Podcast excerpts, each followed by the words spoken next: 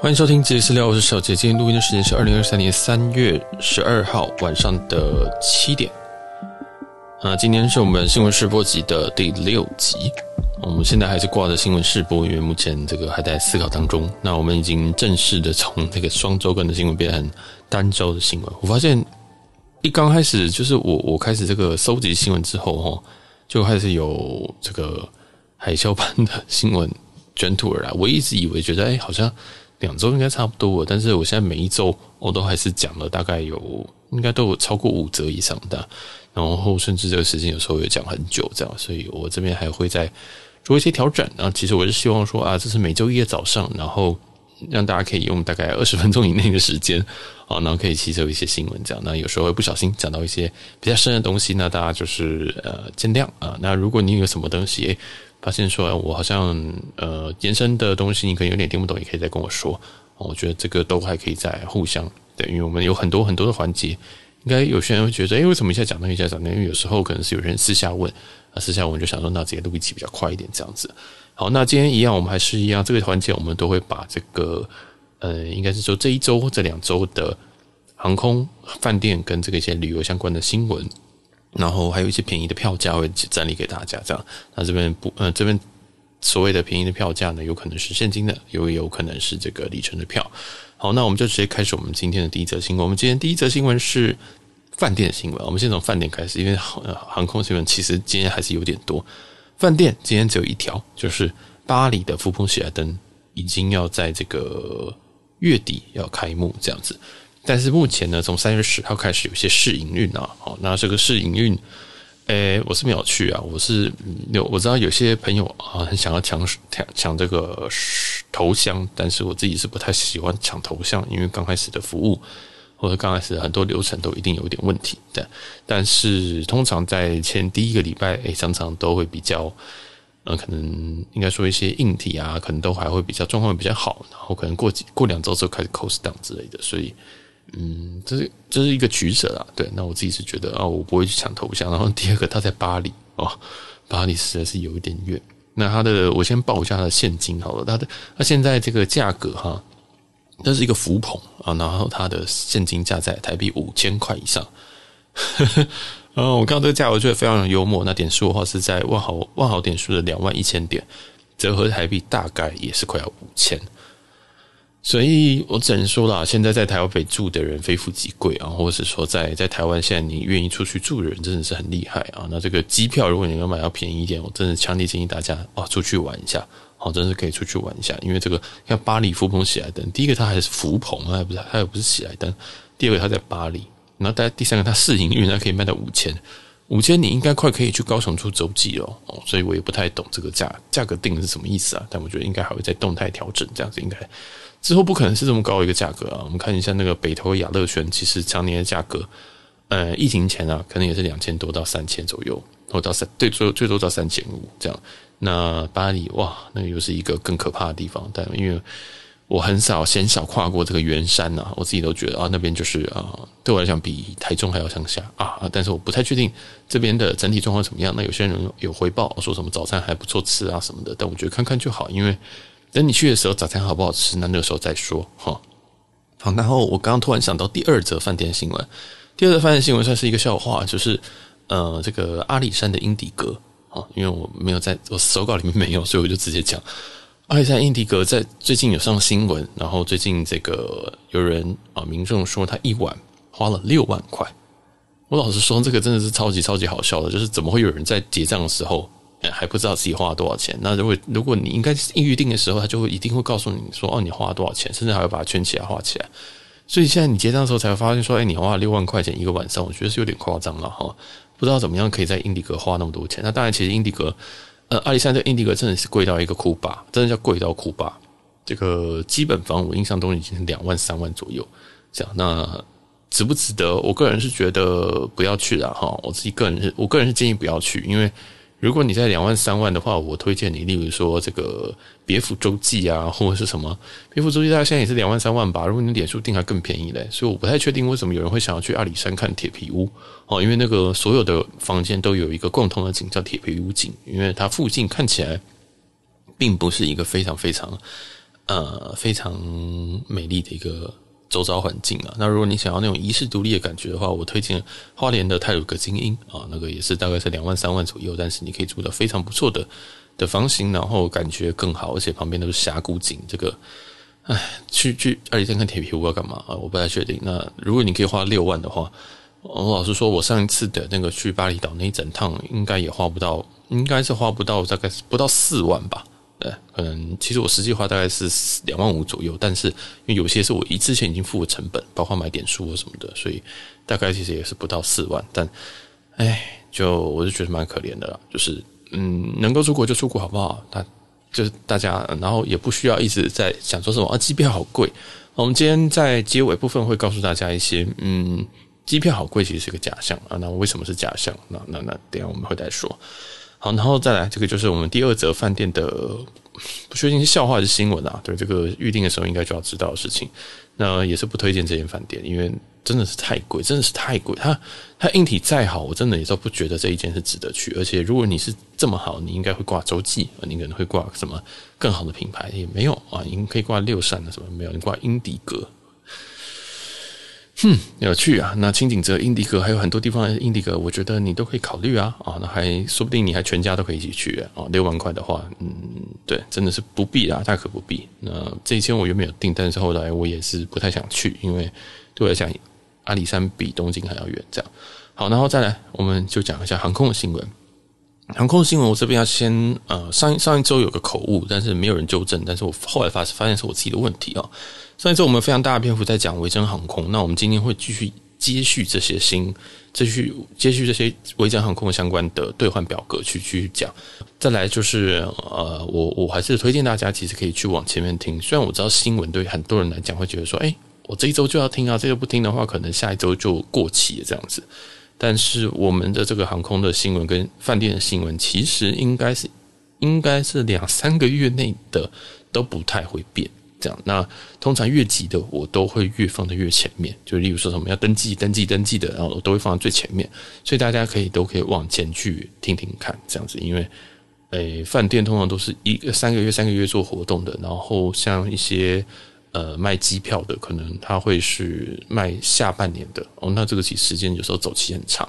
所以，嗯，不需要不需要说一定要这个，就是只听最新的。我建议前几集有些哎都可以去听一下，而且我也不小心会塞了很多哎知识点的东西，那你可以去听听看。对，要就像今天讲这个维珍航空，就是接续上周的东西这样。那上周哎，我讲说维珍航维维珍航空疑似没有办法换华航了。好，那经过一些嗯小精灵的帮助哦，来自于这个。嗯，花航的小精灵帮助，那确定说，其实华航并没有去做这件事情哦，华航并没有锁所谓的维珍航空的里程票，那是维珍航空这边不知道为什么就查不到，所以如果你现在你现在在。在等说，哎，上周好像小杰说这个兑换表格非常的不错，尤其这个一千五百海里、一千五百里以下，这个商务舱只需要两万一千五百里，你觉得还挺赞的。那我觉得你可以再等一下，或对，那因为在近期呢，维珍航空不知道是在维修还是什么东西，但是目前确实维珍查华航的票是几乎没有哦。我说几乎没有，大概嗯，我是几乎没有看到啦。对，我有我有零星看到那几张，但我不知道开不开得了，因为就我所知的这边。呃，华航并没有对维珍做任何的处置，但是这维珍就查不到，所以现在如果你要开华航的话，要么你就是用 Flying Blue，或者是用这个华航自家，哎，另外一个就是用 Delta 去开这样。那我建议啦，这边顺便补充一点小小知识，如果你要查这个华航的里程票，比较快的方式其实是从 Delta 去看，因为 Delta 是可以直接看一个月的，哦，这是可以直接看一个月的，然后你确定有的票，那你再去。比如说 Flying Blue 啊，或者是维珍啊，去换这样。那维珍目前是查不到。那如果你会问，你一定问我说，那这样子，那诶，我可以用 Delta。如果我自己有这个华航里程，那我想兑换华航，那我要去 Delta 看嘛？我建议也是可以，但是华航对自家的这个放票也会放的比较多一点，所以我觉得也是一个考虑。因为毕竟这个诶。Delta 这边的看得到的位置是华航方位的子集合嘛，就是它只是一个一部分而已。所以如果 Delta 这边有，那基本上华航自家兑换一定也会有。好，我知道这边有点绕口啊，就是一个呃，Delta 的网站还蛮顺的，然后有这个月有这个每个月去检视啊，大家可以去试试看。那再来的话，或者是 Flying Blue 也可以，但我自己比较推荐 Delta 这样。好，那这个就是维珍航空。那维珍航空还有一则悲惨的新闻啊，另外一则悲惨新闻就是维珍航空以前、啊，在加入 SkyTeam 之前，那它是呃兑换 ANA 头等的一个最佳选择。怎么说呢？从日本到美西，原本的头等只需要十一万里哦，只需要十一万里。那现在呢，改成十四点五万里，所以其实多了三成哦。原本嗯，因为这个之前哦，其实。诶，虽然说之前维珍它并没有加入任何一个联盟，在三月一号之前，但是它是有一些合作的一些，诶，有一些合作的航空公司啊。因为像以前那个阿拉斯加，诶，其实我们常常拿来换这个国泰头等或者是日航头等啊，不是我们呐、他们呐、啊，哇，我没有换过，自己没有持有这个阿拉斯加的里程。但是后来呢，诶，也也有一些做一些这个调整啊，这样子，所以我只能说，此一时彼一时啦。哦，你现在知道最好的里程计划，也未必是。呃，你未来最好的里程计划，所以嗯，这个在承可以承接我在前几天有上了一个非常非常非常久的一一集，是在讲新宇航空联名卡哦。所以如果你现在在累积里程，或是你正要累积里程，或你觉得好酷好有趣，我建议你听听看那一集，那集非常的长，但是里面的呃里面的知识点非常非常多，好，非常非常的嗯，没有到很密集，但是非常非常多。那基本上建议都是大家，如果你要入坑，那你的消费额要高一点，等等等。然后里面有一些试算，好，所以基本上哈，就是里程计划说改就改，里程计划只会贬值啊，不会增值，没有几乎没有增值，就疫情疫情结束这段期间有增值一下，但是但也大概只增值一成而已哦，它不是黄金，不是股票，不是台积电，所以大部分都是不断不断不断在贬值。那不建议大家大量去囤，不管尤其是一些不不太常用航空，包括是像我对于维珍，我对于阿拉斯加，这个我不常用航空，我就是不会去多存。那现在这边就有一个悲剧啦，就是维珍航空兑换这个 ANA 的这个头等是大幅的增加，增加了将近三成的里里需要所需的里程数这样子。那这是头等的部分，商务跟商务跟这个经济呢，目前是没有改动。好，这个蛮重要的，因为嗯。老实说，这个头等也不不是每个人都会想搭，或者是每个人都能够搭到。但是目前商务跟经济都还没有动到，我觉得是还不错一件事情。这样子就是目前维珍航空改表只针对了 NA 这边去的头等去做更动，但其他部分都还没有。好，那这边就是维珍航空就在那边到告一个段落。那如果你对于维珍航空不太熟悉，可以去听我们上周一的同样一集。啊，也是一个新闻的试播集。那我现在都有把一些 detail 打在那个标题后面，你比较方便去查找说。哦，原来在哪一集曾经讲过什么话题？这样。好，那再来，接下来就是一堆这个，诶，算是航班的更动哈。因为最近我也收到一些信，就是可能从三月到十月这段期间呃的一些直飞的航班啊，嗯，可能有一些时间上的更动，大家务必要注意。其中包括了星宇。哦，新宇的话，我自己所知的是曼谷跟大阪都有改时间。那曼谷是提早了大概半个小时，然后，然后另外一个大阪好像直接拉，好像就往前拉了几小时。所以我这边不，我这边就不一一报报报出来，因为真的，因为真的太太细节了啊，太多了。那这个大家自己要注意一下。如果你有搭最近几个月有搭乘这个。嗯，一些航班的话，一定要看一下时间，因为最近我觉得改的很多很多很多，哦，一定要再去登录一次官网，然后查到票，不要用你这个什么 email 里面 email 他寄给你啊就不会动了，然后那个时间跟动，呃，有时候也不一定会寄给你，所以不管你是从哪边的，我建议你都从官网再查一次时间，这样。这蛮重要的哦，因为你有可能有这个机场接送啊，或者有一些其他的安排，你可能要去做相应的更动，那这个其实蛮麻烦的。好，所以大家请注意一下，就是你现在到年底的这个机票啊，基本上很多都有动了，那请去注意一下。正常来说，他会寄简讯或 email 给你，但是以防你没有收到，以防你自己就是不小心已读了它，或者在垃圾信件里面，那还是去查一下这样。好，那其实呃，在长荣的部分，其实改非常非常多班哦，可以改非常非常多班。例如说，像诶，像我记得布里斯本好像从一周四班砍成一周三班吧，啊，这个是下半年从三月到十月这个班表。然后还有一些大阪跟东京，我印象中也有改哦。那但是这个改的幅度就没有像新宇那么大，但是多少都有一些时间上的时间带上的跟动这样子。呃，大家真的请务必去注意。好，然后再来，嗯，就是这个，我想再讲一个新的东西哦，这个蛮有趣的。这个是一个新的功能，是来自于长荣航空。那长荣航空其实现在推出了一个竞标升等的一个活动。那我先跟一些比较不知道竞标升等是什么的人，大概简简单简单讲一下。基本上竞标竞标升等就是，假如说你今天买一个经济舱，可以竞标的一个舱位的话，舱等的话，那你可以去在在这个出发之前的可能几个小时之前哦，可能是五天三天到五天之前，然后去出价这样，然后你出价呢，然后就价高者得，价高者得，你就可以升等。也就是说，它会在这个开放之前，它就会在这个诶起飞之前某一段时间，然后供大家去做竞标。那在国外，其实有一些航空已经实行好一段时间。那目前这个长荣航空也是正式引进。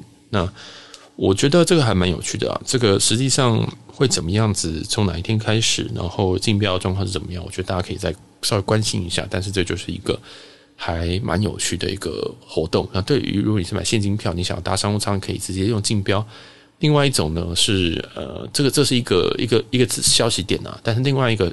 面向就是说，今天如果长荣航空可以透过竞标升等去把商务舱给卖掉的话，那是不是对于可能里程票放票可能又会相对来说没有那么大方？所以这个也是可以值得观察的一个点。这样，因为如果他可以用现金这个升等卖掉，竞标这个竞标升等卖掉的话，那我觉得，呃，我是长荣航空，我一定会放少一点。所以这个，哎，我觉得大家啊、哦，就是。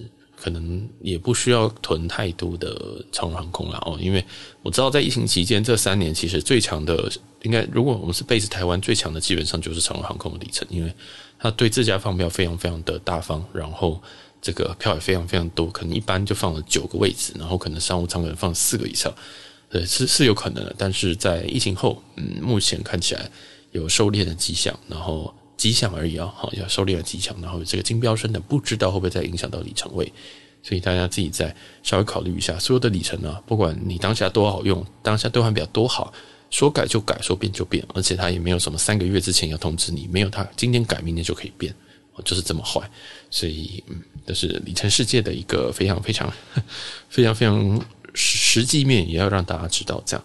好，然后再来是最后一则，诶，是最后一则吗？嗯，有一个汉莎，我们上一个礼拜有讲一个汉莎的头等舱。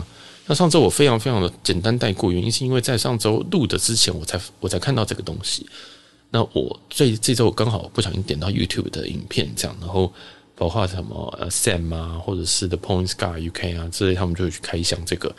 那目前这个产品还没有推出，就是汉莎的头等舱，那它即将会配备在 A 三五零上面。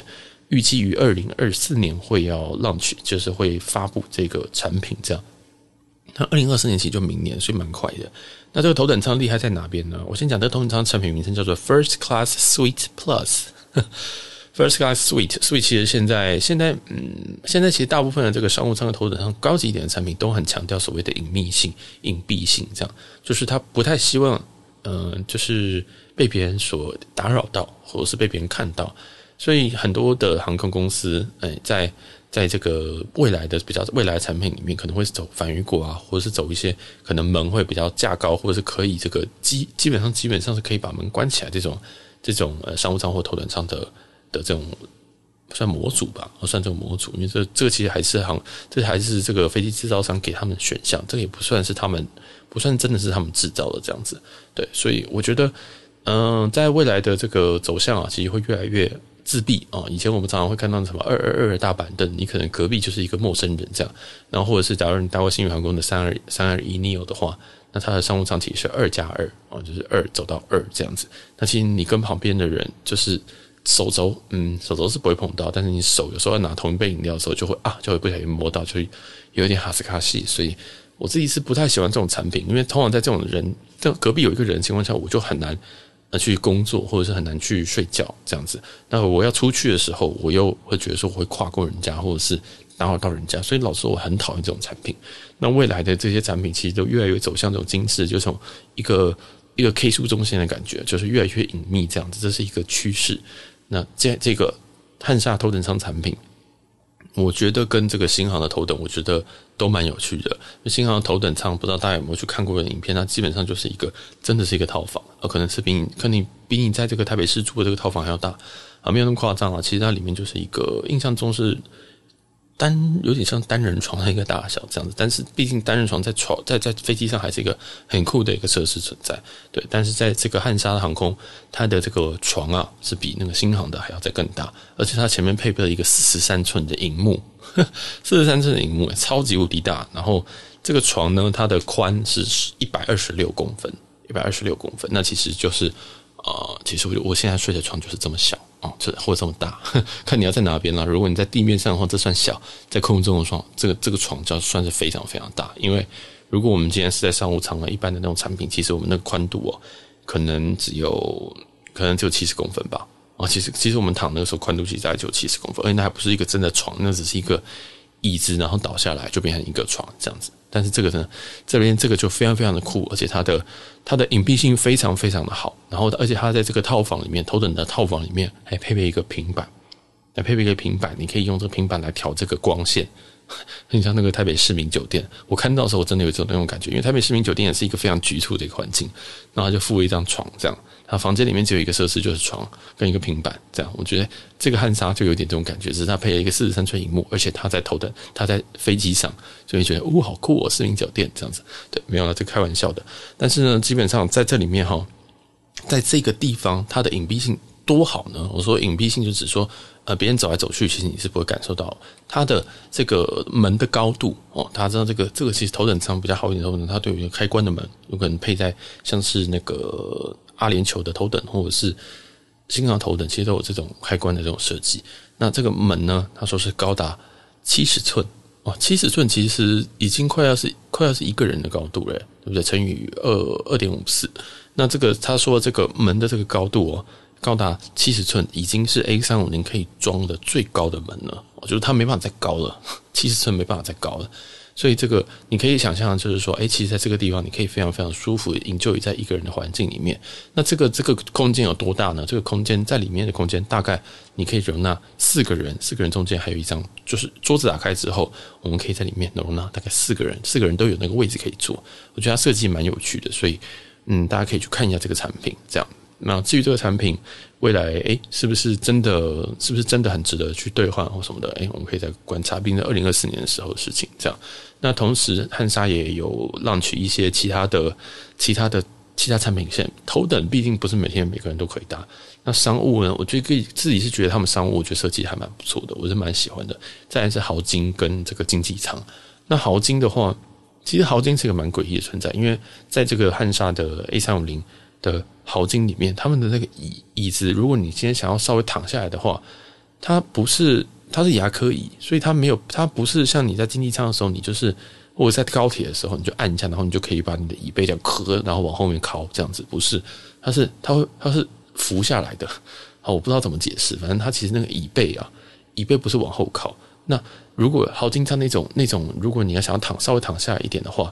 你就会变成你的椅垫，你的坐坐屁股下面那个椅垫会往前挪，那你的脚就很容易顶到前面，所以反而是他们的好经舱的产品，我觉得很诡异。就是那其实很多的像华航的有些有些的好经舱，我记得也是长这样，对。但我就是不太喜欢这个位置，我是觉得如果我今天要舒服的话，我宁愿可能坐经济舱的窗边，那可能会比较舒服，因为我至少可以真的往后靠这样。但是这个经我在虽然虽然是觉得说豪经不不太好，但是这个经济舱也。越改越薄，我所谓越改越薄是那个椅背越改越薄，不知道大家有没有那个理解我的意思啊？其实从原本的七七七啊，或者是 A 三五零啊，其实大家都越来越把那个呃经济舱的人数越塞越多哦，越塞越多以外，那个椅垫都越来越薄。虽然说这个舒适度哈不一定会下降太多，他们也是在这个椅垫上面可能有做一些加工啊，或者是尽量符合人体工学等等的，但是那椅垫真的是很薄，所以很。很不吸震，我不知道他懂不懂我的意思，就是今天如果什么状态的时候，就你就会觉得你的一定快要断掉那种感觉啊，有时候啦，有时候，反正我就觉得啊，现在真的是很可怕啊，现在真的是很可怕，那个经济舱真的是比比薄的，如果你其实从侧边看过去，你会觉得你会觉得那个椅垫会不会快断掉？真的，那个椅垫是比高铁还要薄。高铁已经算高铁是很舒服、很舒服的一句超级无敌大，但是现在这个汉莎的经济舱其实也就是未来的经济舱的一个写照。虽然说你的这个椅具空间是够的，但是那个椅垫很薄，所以你这个基本上嗯舒适性啊，其实还是只会越来越差。老实说，就是跟未来跟以前的可能呃七十七啊或什么比起来，你一定舒适性会越来越下降。所以这告诉我们什么事情，就是要多赚一点钱，尽量往前做，尽量往前做。而且你只赚到淘金还不够，你最好可以赚到商务舱以上。好，大概就是这样。好，反正这个推先分享一下这个汉莎的这个整个产品。那详细其实你可以去打去去 YouTube 找，有很多很多的这个测评这样子。对，算是 review 不算测评。对，因为大部分都是英文的。好，那这个就是汉莎的新的三五零舱的设计，然后即将在二零二四年发发行。这样，那刚刚的是呃这个商务舱是二零二三年年底啊就会有发行一些新的产品，预计会在这个七。印象是七七七跟三五零里面会有这样。好，那接下来呢是一些这个，诶、欸，一些旅游的小通报哦，还有一些近期我查的一些票价这样子。那旅游的小通报，第一就是第一件事情就是，现在曼谷机场的这个出境哦，就是也就是你要离开曼谷这个时间，我建议你大家还要拉长，因为真的排很久哦。这个我上我在。呃，一月的时候就已经排了将近一个小呃一个小时，不是将近，超过一个小时。那这个情况还是我可以优先拿到登机证。那如果你没办法优先拿到登机证，你一定要就是慢慢排排那个经济舱拿 check in 的地方的话，那你会排更久啊。所以总而言之哈，在曼谷这边，大家都还要提早到，建议三个小时，建议三个小时。那曼谷的免税店说好逛好。嗯，好逛吗？我也不知道，但我自己是觉得还好这样子。有人觉得好逛，有人觉得不好逛。但哈，就是在这个移民官跟这个护照查验这边都非常的久，真的叫非常的久，而且他们是会卡到已经会逆向堵回来，就是你就把它当雪隧就对了。但是没有高层在管制啊，就是真的会一路堵到这个台北，一路堵到这个呃安检的那边，安检甚至直接不让你进去了啊，就因为你现在再进去。你没办法证照查验，所以他在安检那边直接挡起来哦。等这人流过去了之后，他才会让你安检进去。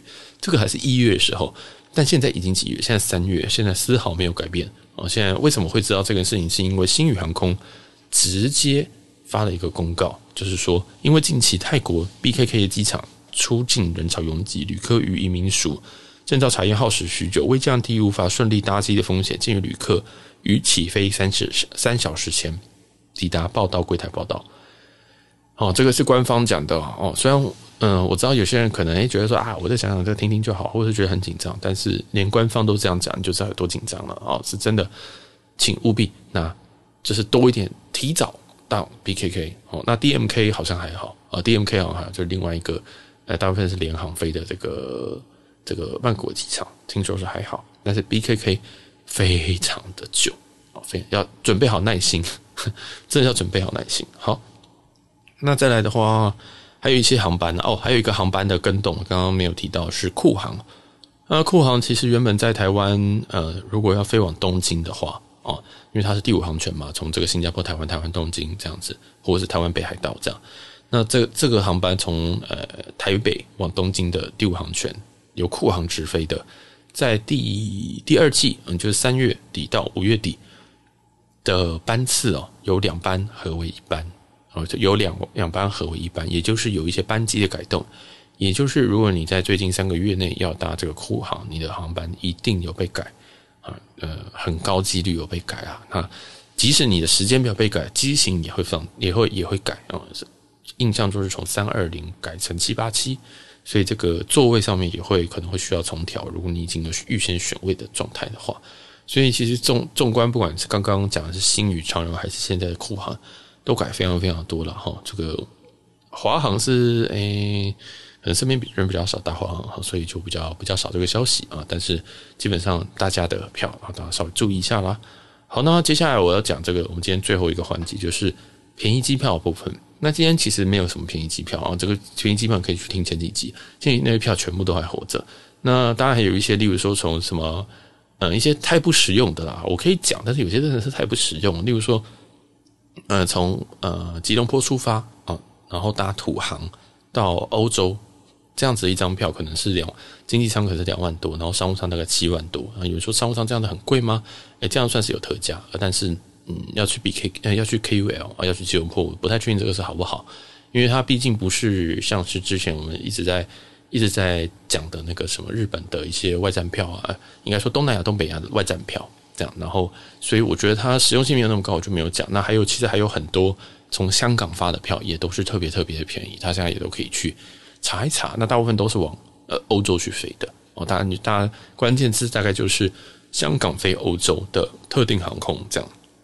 那航空公司是蛮多的啊，就是说什么瑞士航空啊。诶，新加坡好像好像也有也有几张这样，然后土航我有点忘记。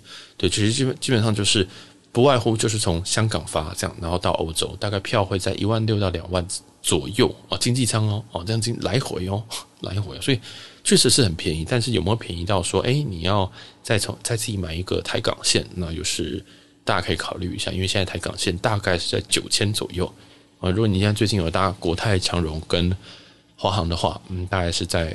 大概在九千左右。那如果你愿意搭这个 HX 啊，应该是香港航空吧，那大概会有六千这样。那有时候会有一些特价，可能会降到四千五，但是可遇不可求啊。所以大家就是自己稍微估一下你自己的这个旅行的成本啊。那我不会那么喜欢一直强推外站票，因为有时候那只是比较炫技哦。但是像是这个吉隆坡发，然后经过台北，你可以停留，你可以这种停留的，那我是觉得很赞。那刚刚我讲的那个吉隆坡。吉隆坡，然后呃，经过土耳其飞往欧洲，那个是不能停留的，而那个完全就是转机票，对，所以我觉得那个就蛮麻烦的这样子。好，那这个就是一些便宜的机票，那我自己是觉得不太、不太、不不太有意义这样。那最近因为我有需要，所以我就查了一些票。我因为看了这个。黑暗荣耀之后，我就觉得哇，这个韩国好像有蛮多的地方，我有点想去啊。呃，所以例如说那个像那个围棋的公园，我就很想去。所以后来我就查了一些这个首尔的票，我发现首尔的票惊人的便宜啊！就大家为什么一直要去去日本呢？首尔的票来台北釜山八千五百五十七直飞，就是大韩航空。诶，大韩航空这一段是用。呃，A 二二一这个飞机蛮蛮有趣的哦，我觉得这个飞机蛮你在在台湾是达不到的。A 二二一，这大韩航空不到九千的价格，然后是直飞。当然，那上面的餐就还好啊，有附泡菜。我印象中，那如果你是要搭华航的话，才一万一哦，飞釜山啊，飞釜山。釜山的代号是 PUS，然后再来呢，第二个是台北首尔啊，应该很多人都会喜欢去首尔。像我们听众应该很多人喜欢去首尔。那这边来给大家一些价格。韩亚跟大韩是一万块来回，一万块，一万块，那我去日本干嘛？就是就是懂那种感觉吗？就是如果虽然说可能大家还是比较爱日本，但是现在日本价格实在是有点无敌贵啊，不如你就转而去隔壁的韩国啊，可以稍微集结营这样子，一万块的韩亚跟大韩多赞，等于是你新盟跟这个 SkyTeam 都有，很爽啊。然后再，如果你是要搭华航的话，一万二。那如果你要搭这个其他的长荣啊什么的，我印象中大概是一万三、一万四、一万三上下这样子。对，那如果里程票的话，其实诶，飞首尔的票，我个人是觉得还算好换。好，好，那这就是韩国部分，就是诶，好像也不太需要特别特别的执迷不悟，一定要去这个东，一定要去东北亚里面的这个日本这样。东北亚还有另外一个首尔，也是一个。呃，应该说韩国也是一个可以选择的部分。这样，那其实东南亚部分，诶，其实票价也没有到特别贵。如果你认真找的话，长荣大概一万三，可能可以飞一个曼谷来回；新加坡可能是一万四左右，其实都可以飞到。所以你想一想，这个现在动辄哦，我们现在就来讲这个日本的价格。日本桃园成田的话，最近最便宜的价格是一万四千五的国泰哦，就我们前几期一直在讲的，这新闻一直在讲这个国泰第五航权。但时间不是最好，那但是还可以啊，还是还可以。那价格是打的是最低的一万四千五啊，为了要抢市占啊，的一万四千五。我觉得这是，诶，如果你今天是嗯，如果你今天是南部的啊，那你可以考虑一下。或有我记得高雄也有在飞，也有又开始飞成田了，所以可以考虑。那如果你中部的民众也可以试试看这个桃园飞成田。那我先报把这个每一家都报完哈，这个桃园成田一万四千五。然后长呃一万四千五是国泰，然后长荣是一万六，华航是一万六千五这样。那新宇航空的话，印象中是一万七啊。在新宇航空在联名卡发行之后，有调涨了部分的价格。那这个是很隐性的，它调一点点，那大概调了五趴到十趴而已，非常非常的少。那通常调的航点大部分都集中在东南亚哦，那东北亚调的比较比较比较少，因为其实东北亚我觉得价格已经到了一个要降的时间，个人觉得哈。我们不是股股市节目啊，但是我个人觉得它应该是要准备要降了，因为国泰打进来，然后库航打进来，然后大家可能也要慢慢的在增班，我觉得这是应该是要该降了啊！我觉得没办法支撑那么久。再来，刚刚是非成田的票，那如果你跟我一样是这个松山羽田仔的话，松山羽田也现在价格也降下来了。在去年的时候，其实这个票都两万二左右，现在已经长荣一万六千三，华航一万六千四，全日空一万六千九，日航一万七。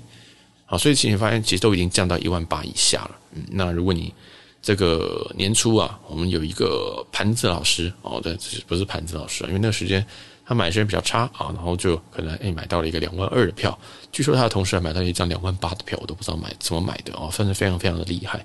对，就是嗯，就是哎，有时候还是要稍微善用一下里程啊，你就可以买到一些比较便宜的票。不过如果你是现金仔的话，目前松山羽田哦，已经都已经开始在降价了哦。那这个价格呢，以上报的价格大概都是从现在大概三四五六七月左右啊，大概都是近四近四个月的一个报价。当然我，我有跳过一些呃，例如说樱花季，这一定是炸掉的价格哈。这种炸掉价格我就不会把它列入考虑里面。那基本上现在价格我觉得都开始降啊。如果你今天首你今天飞釜山八千多，飞首尔一万。非成田或羽田啊，一万一万四一万五左右，我觉得好像大部分已经回到疫情前了哦。但是呢，哎，这个联航联航没有比较便宜啊。我刚刚全部都没有讲抢联航，你有没有发现？因为我每次点进去哈，不是我不查，而是每次点进去我就想说，哦，一万零八千哦，哇，这个是华航吗？这么便宜啊？就干，结果是库航啊，不对，结果是什么乐淘啊？结果是虎航啊。如果你最近有在查票，你就会发现说。你已经看到一个五位数的价格，结果你点进去发现是联联航的感觉有多差，我宁愿再加个三千，然后去做一个呃传统航空，这样大概就是这种感觉。所以，嗯、呃，不是说我没有在查，而是每次查那个价格都很荒谬。如果你没有跟到一些活动的话，联航我个人都觉得大可不必哦，我真的觉得大可不必这样子。那这是个人的感觉啦。那如果你可能有一些预算上的需求，我觉得你还是可以考虑一下联航这样。那记得要把行李加进去。然后还有一些时间上的问题，因为大部分联航的时间都很差。好，那这边其实今天这一集就差不多会讲到这边。那最后我会再用一个例子，啊，就是最近有一个嗯某某老师啊，某这个紫微斗数老师想要去名古屋。那名古屋最近的票，哎，有人想说，哎，这个名古屋怎么去啊？以前是不是都有直飞？但现在这个直飞时间也是非常非常的糟。华航好像是下午四点才飞，那剩下的就是一些联航，那一些联航的时间是凌晨，好像虎航有飞吧？哦，都是凌晨的时间，那这个票价也是非常非常的夸张。对，那我是觉得大家也是不用执迷不悟，一定要一定要现在这个时间点去某个地方了。其实晚个两个月，晚个可能半年，我觉得这价格一定会降下来的。因为现在日本卡在很多的状态，第一个是日本现在呃国内还有他们的国旅的 promotion，所以其实他们政府为了这个补助他们，那。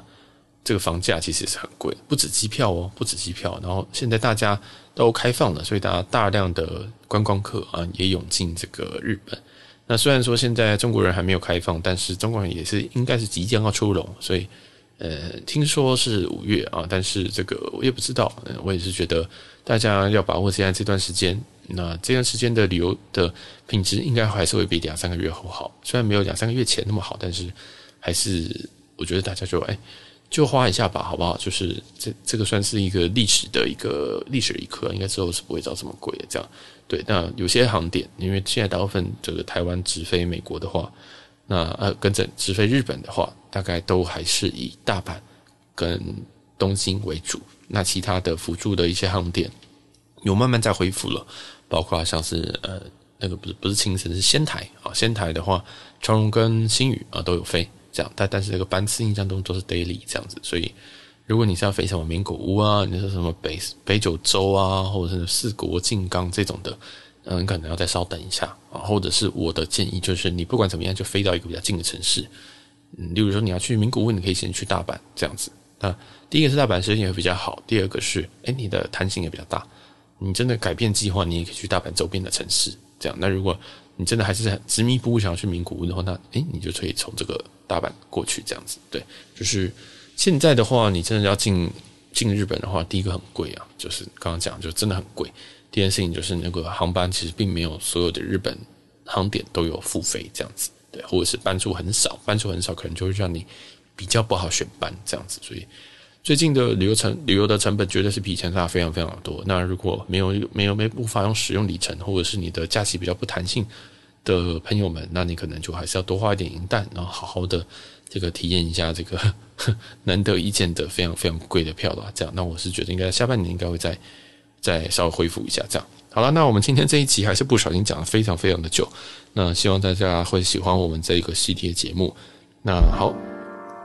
喜欢的话，记得帮我们到 Instagram 或者是我们的所有的社群上面帮我们支持一下。那也别忘记到 Apple Podcast 帮我们按一下五星好评。